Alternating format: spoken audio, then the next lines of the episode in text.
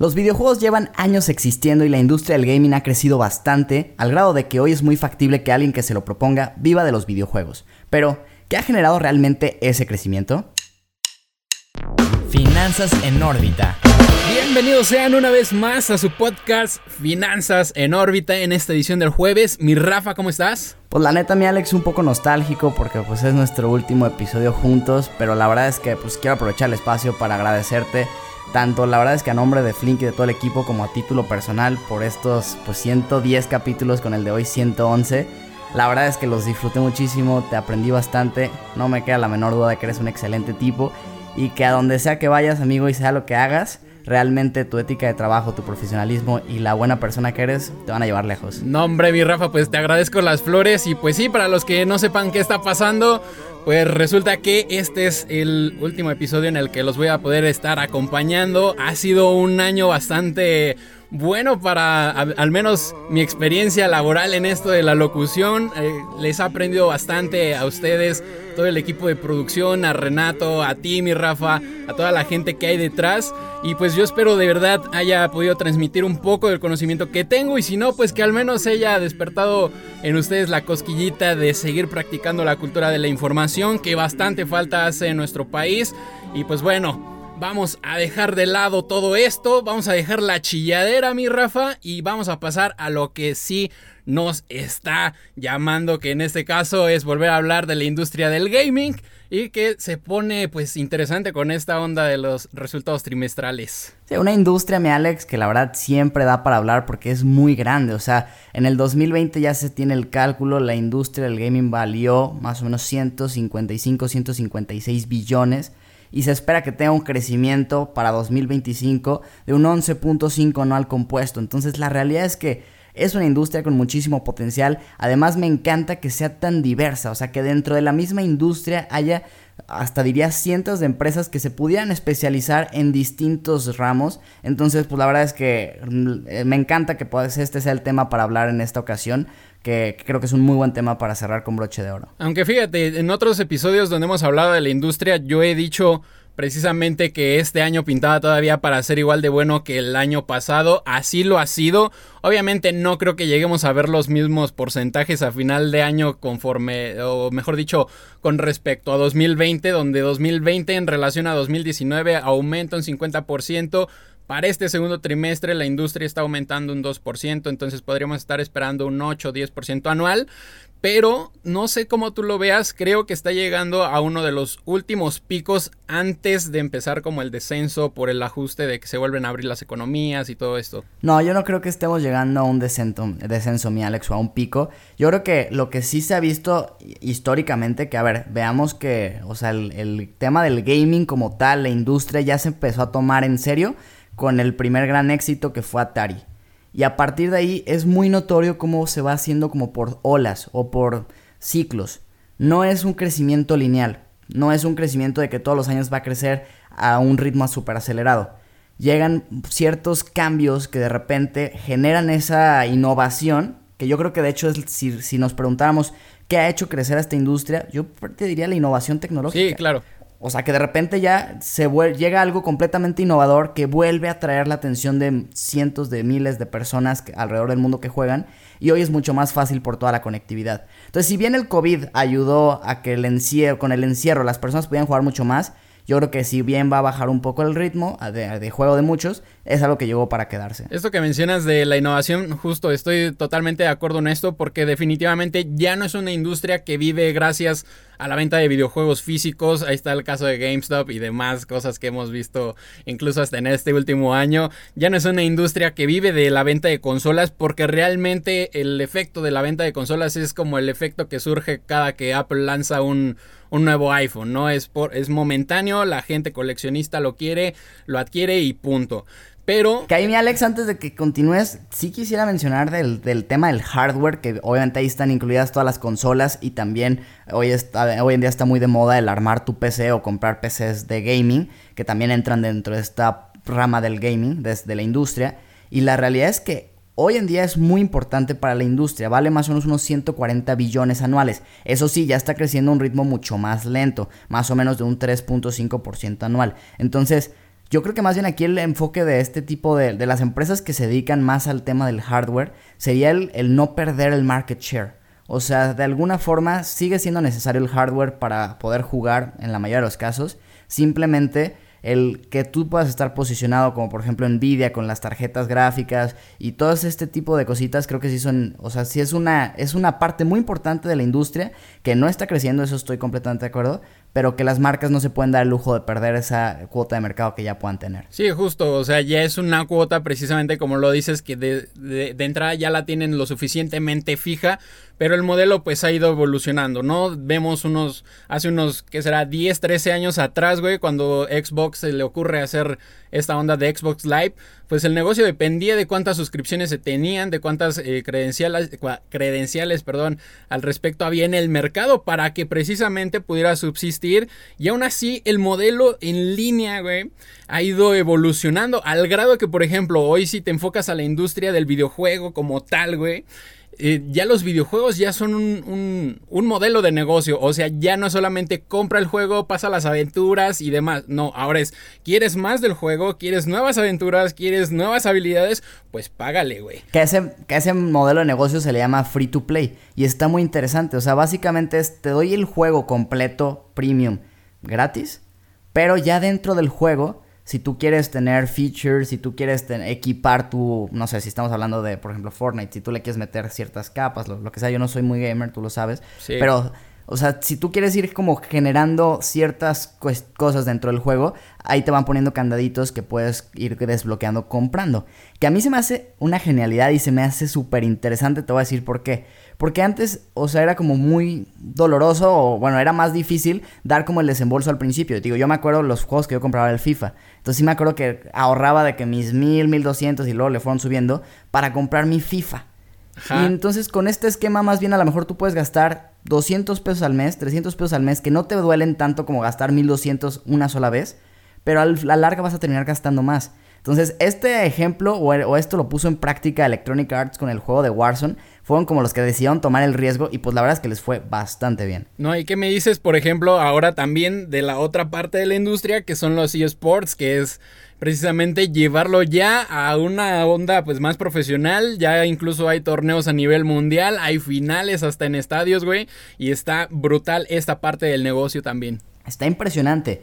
Y ahí también entra, por ejemplo, la parte del streaming, donde Twitch es como un principal jugador en este sentido. Twitch, recordemos que es una empresa que adquirió Amazon y que le ha salido muy bien la adquisición, la verdad, desde mi punto de vista. Y es que ya, por ejemplo, este Twitch tan solo tiene 15 millones de, de personas que ven los streamings diario. 15 millones de personas. Esto te da un potencial y las marcas que están empezando a ver, digo, y me refiero a las marcas en general, las más grandes del, del planeta, que muchos de sus consumidores están y les gustan los, los, los e-games. Entonces ya tienen que empezar a meter presupuesto para patrocinios. Y todo esto al final levanta la industria muchísimo. Entonces a mí también se me hace muy padre como ese empuje que se está teniendo de parte de también las marcas de meterle presupuesto al marketing y todo eso. Precisamente la parte de las marcas es lo que viene fuerte en este rubro. Porque de, de qué otro modo, güey, te puedes llevar una final de Fortnite a un estadio de fútbol o a un estadio deportivo de cualquier índole, güey.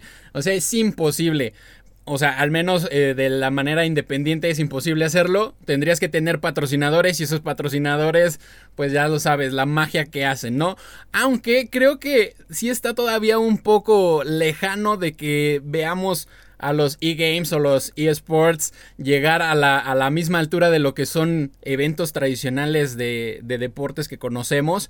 Digo, solamente comparando un poquito, una final de e-games te puede generar entre 85 y 100 millones de espectadores. Y si tú comparas con los espectadores, por ejemplo, de la última final de, de fútbol mundial que fue 2018 en Rusia, en Rusia, perdón, ahí existieron más de mil millones de visualizaciones simultáneas. Creo que todavía la comparación se le queda un poco abismal en ese término. Completamente de acuerdo. Lo importante aquí es que ya está empezando a ver ese presupuesto por parte de las marcas porque ya se están dando cuenta de que realmente ahí están también su mercado meta y que tienen que atacarlos de esa forma y que también de alguna forma los usuarios tienen ya muchísimas opciones que pueden hacer. A mí algo que se me hace interesante y que yo creo que forma parte del por qué ha crecido últimamente la industria es por la teoría de la cola larga. No sé si estás familiarizado con esta teoría, ¿la has escuchado o no? No, nunca. ¿Qué, qué es eso, mi Rafa? Básicamente lo que te dice esta teoría es que antes no tenías opciones. Por ejemplo, salió el Atari y pues era el único videojuego que había. Y hoy en día la, tecnología nos ha permitido, gracias a la nube, que puedan haber cientos de opciones, porque antes estabas limitado al espacio físico. Una librería, pues podía tener nada más los libros que había ahí. Llega Amazon y Amazon puede tener los libros que tú quieras. Y entonces lo que nos dice esta teoría es que si tú juntas toda la cola larga de la gráfica de los que menos se venden, si tú sumas todos los productos que menos se venden, ya representan un mercado muy interesante. Y yo creo que eso es parte fundamental de que haya muchas personas que realmente se están metiendo más a los videojuegos, porque ya hay un videojuego para cualquier persona. O sea, incluso yo, por ejemplo, que no soy tan de videojuegos, en mi celular he encontrado del, del, tenis, por ejemplo, que a mí me gusta jugar tenis y está padre ese jueguito, me clavé. O sea, ya es demasiado variado y eso a mí se me hace padrísimo y yo creo que eso es lo que te atrae realmente al final como, como consumidor. Fíjate, nunca la había escuchado, pero sí está, está interesante. Ahorita que, bueno, ustedes no lo vieron, sé que, lo están escuchando, yo lo estoy viendo aquí. Que hiciste la, la, descripción visual de la gráfica, güey. Tiene totalmente el sentido, porque hay que tomar en cuenta también que sí, o sea, ya hay la diversificación de, de, de los videojuegos, güey, pero también tomando en cuenta el cambio generacional, o sea, Hoy ya no levantas tan fácil a un niño para que se salga a jugar, pero sí tienes tres o cuatro horas de un niño jugando videojuegos. O sea, eso es importante también para marcar el cambio de la tendencia, ¿no? Claro, y que precisamente, por ejemplo, con la llegada de los smartphones, y la publicidad digital, también esto le dio otro boom a la industria, donde ya no solo te estabas limitado a tener una consola que de alguna forma no es quizás tan accesible como pudiera ser un Xbox, un PlayStation o un Nintendo, lo que sea, ¿no? Ya ahorita pues con cualquier smartphone, no, ni siquiera tiene que ser top, o sea, puedes tú ya tener acceso a cientos de miles de opciones de juegos. Entonces eso también ha abierto un mercado porque evidentemente pues quien lo usa pues va a ver la publicidad que está ahí o va a pagar features dentro del juego o va a simplemente querer quitar los anuncios y ya la, en la industria de los videojuegos en smartphones ya vale más o menos 85 billones. Entonces, la verdad es que yo creo que hay tantas ramas donde puede crecer esto que está impresionante y una de esas también es la realidad virtual, que yo creo que para allá va todo. Así es, sí, creo que también estoy de acuerdo. Para la realidad virtual le van a estar sumando pues más billete. No sé qué tanta capacidad de mercado te alcance a cubrir. Me gustaría verlo en los siguientes años, güey para también saber qué tanta gente puede adquirirlo. Pero yo te quiero preguntar ya hacia el cierre de este programa, mi Rafa. Yo sé que tú no eres muy gamer y que no estás como tan clavado en esto, pero ¿tienes alguna empresa favorita dentro de esta industria o inviertes en algo al respecto? Mira, no tengo dentro de mi portafolio aún, pero me gusta y estoy siguiendo muy de cerca a Activision, Activision Blizzard. Ahorita andan metidos en una polémica un poco ahí de, de cuestión reputacional, que digo, no no es capítulo para hablar de esto, pero como tal la empresa, el track record que tienen, lo que han hecho y los productos y el modelo de negocio que tienen me gusta mucho, o sea, realmente eso. Y obviamente está el tema de Amazon, que al final del día no se dedica al gaming, pero tiene sus áreas porque es una empresa enorme, también está Apple, eh, Microsoft, que son empresas muy grandes que de alguna forma tienen parte de o alguna de sus áreas de negocio en el gaming entonces también me gusta mucho ese tipo de empresas. ¿A ti cuál es la que más te gusta? Yo tengo realmente tres gallos aquí en esta parte. La primera es una que más que nada es por gusto personal, que es la desarrolladora de videojuegos Take Two, que por cierto ahí tiene una franquicia muy buena que es Grand Theft Auto. Es una de mis favoritas también. Ese es más que nada gusto personal desde morro, güey. En segunda, sí te hablo, por ejemplo, de Epic Games que la verdad, a pesar de los problemas que trae con Apple, que no lo dejan entrar a la plataforma y demás, güey, para mí es la desarrolladora que mejor ha entendido lo que tiene que hacer a raíz del éxito que lanzó con Fortnite.